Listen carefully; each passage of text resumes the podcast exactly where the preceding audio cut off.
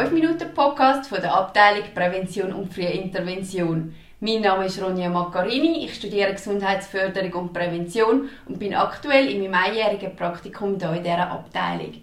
Neben mir sitzt heute Ilaria Gondossi. Sie ist die Leiterin vom SOCO-Training, also Sozialkompetenztraining für Jugendliche aus der Stadt Winterthur. Hallo Ronja. Hoi Ilaria. Ilaria, ich habe auf der Ausschreibung vom Kurs gelesen, dass der Kurs Jugendliche, die in der Schule vielleicht ein bisschen oder Mühe haben, um mit Herausforderungen umzugehen, helfen kann. Und ich habe mich da ein bisschen gefragt, also inwiefern nützen 6 mal 2 Stunden wirklich etwas? Ja, da hast du dich gut informiert, genau. Es handelt sich da um die sechs Module an zwei Stunden und wir arbeiten da Themen wie Kommunikation, Mut und Vertrauen, Gefühl, Ressourcen in einer Gruppe von acht Teilnehmenden. Und da ist das Lernen von der Gruppe eine nützliche Form.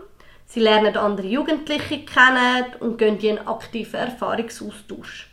Neben der Vermittlung der Inhalt passiert aber auch vorher und zwischen dem Kurs und nach dem Kurs einiges. Also darum, es ist sehr vielschichtig und vielfältig, was sie lernen und mitnehmen können, auch in dieser kurzen Zeit. Und ganz wichtig zu erwähnen ist, dass äh, nach dem Abschluss vom Kurs ein Gespräch stattfindet zwischen der Schule, den Eltern, den Kursteilnehmenden und mir. Und an dem Gespräch wird gemeinsam der Kurs reflektiert. Also die Jugendliche äh, überlegt sich dann, ja, was, was nehme ich mit vom Kurs, was hat mir gefallen, was will ich dranbleiben. Und das Umfeld wird auch dazu befragt.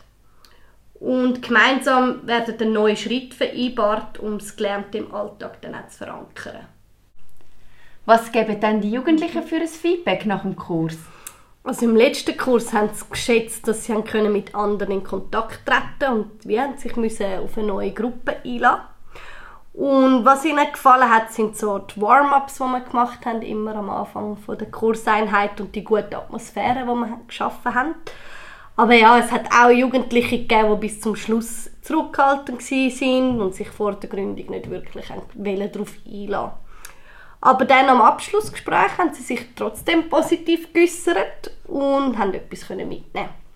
Was sicher bei allen gefällt hat, war das gemeinsame Klettern in der Kletterhalle zum Thema Mut und Vertrauen. Ähm, dann gibt es ja natürlich auch das Feedback äh, für das System. Also die Eltern sind unzufrieden über das Feedback, das ich machen konnte. Und ich habe so den Eindruck gehabt, die Eltern und die Kinder können gestärkt und stolz aus diesen Gesprächen rauslaufen. Und die einzelnen Lehrpersonen haben mir auch noch berichtet von kleinen Schritten im Alltag, dass zum Beispiel dass ein Mädchen sich mehr im Unterricht beteiligt oder die Maske nicht mehr trägt. Und ja, es sind auch Freundschaften entstanden. Ja, stimmt. Ich habe gelesen, dass die Jugendlichen von den Schulleitungen, Lehrpersonen oder auch von den Schulsozialarbeitenden für den Kurs angemeldet werden. Sehen Sie das eher als Strafe oder als Chance? Ich würde sagen, teils, teils. Also die einen finden am Anfang gar keinen Gefallen daran, teilzunehmen und erleben es eher als Druck von außen. Und dann gibt es aber auch die anderen, die finden, doch, das ist eine Chance, um Neues zu lernen und ein bisschen auszuprobieren. Aber schlussendlich besteht bei allen das Commitment, ich nehme teil, auch wenn ich lieber anders würde machen Und ja, der nächste Kurs für die Mädchen startet am 27. Oktober und der für die Jungs am 8. Dezember. Mal schauen, wer da alles daran teilnehmen wird. Also es gibt einen Kurs für Buben und einen für die Mädchen. Ist das noch zeitgemäß? Das ist eine gute Frage. Gender-Debatte beschäftigt auch uns und wir finden, das ist absolut so. Also Diskussion über Geschlechtervielfalt ist aus unserer Sicht nicht ersetzend, sondern ergänzend. Und die Diskussion ist noch längst nicht abgeschlossen. Die Jugendlichen, die sich jetzt keinem Geschlecht oder einem anderen Geschlecht zuordnen, ähm, ihnen gegenüber sind wir offen und besprechen mit ihnen, in welcher Kursumgebung sie sich wohler fühlen. Und zudem machen wir die Erfahrung, dass geschlechterspezifische Räume für viele wichtig sind, um in einen authentischeren Austausch zu gehen. Und wir teilen die fachliche Einschätzung, dass geschlechtergemischte Settings in diesem Alter eher stereotypes Verhalten fördern und ähm, die persönliche Entfaltung erschweren.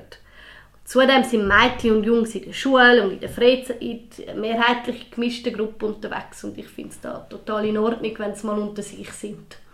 Danke vielmals, Ilaria, bist du heute hier hingekommen und hast mir Antwort auf meine Fragen gegeben. Ja, danke dir für die spannenden Fragen und ich freue mich über zahlreiche Anmeldungen. Dann wünsche ich euch ganz einen lässigen und coolen Kurs und äh, mich jetzt verabschieden. Tschüss, Ilaria. Ciao, Ronja.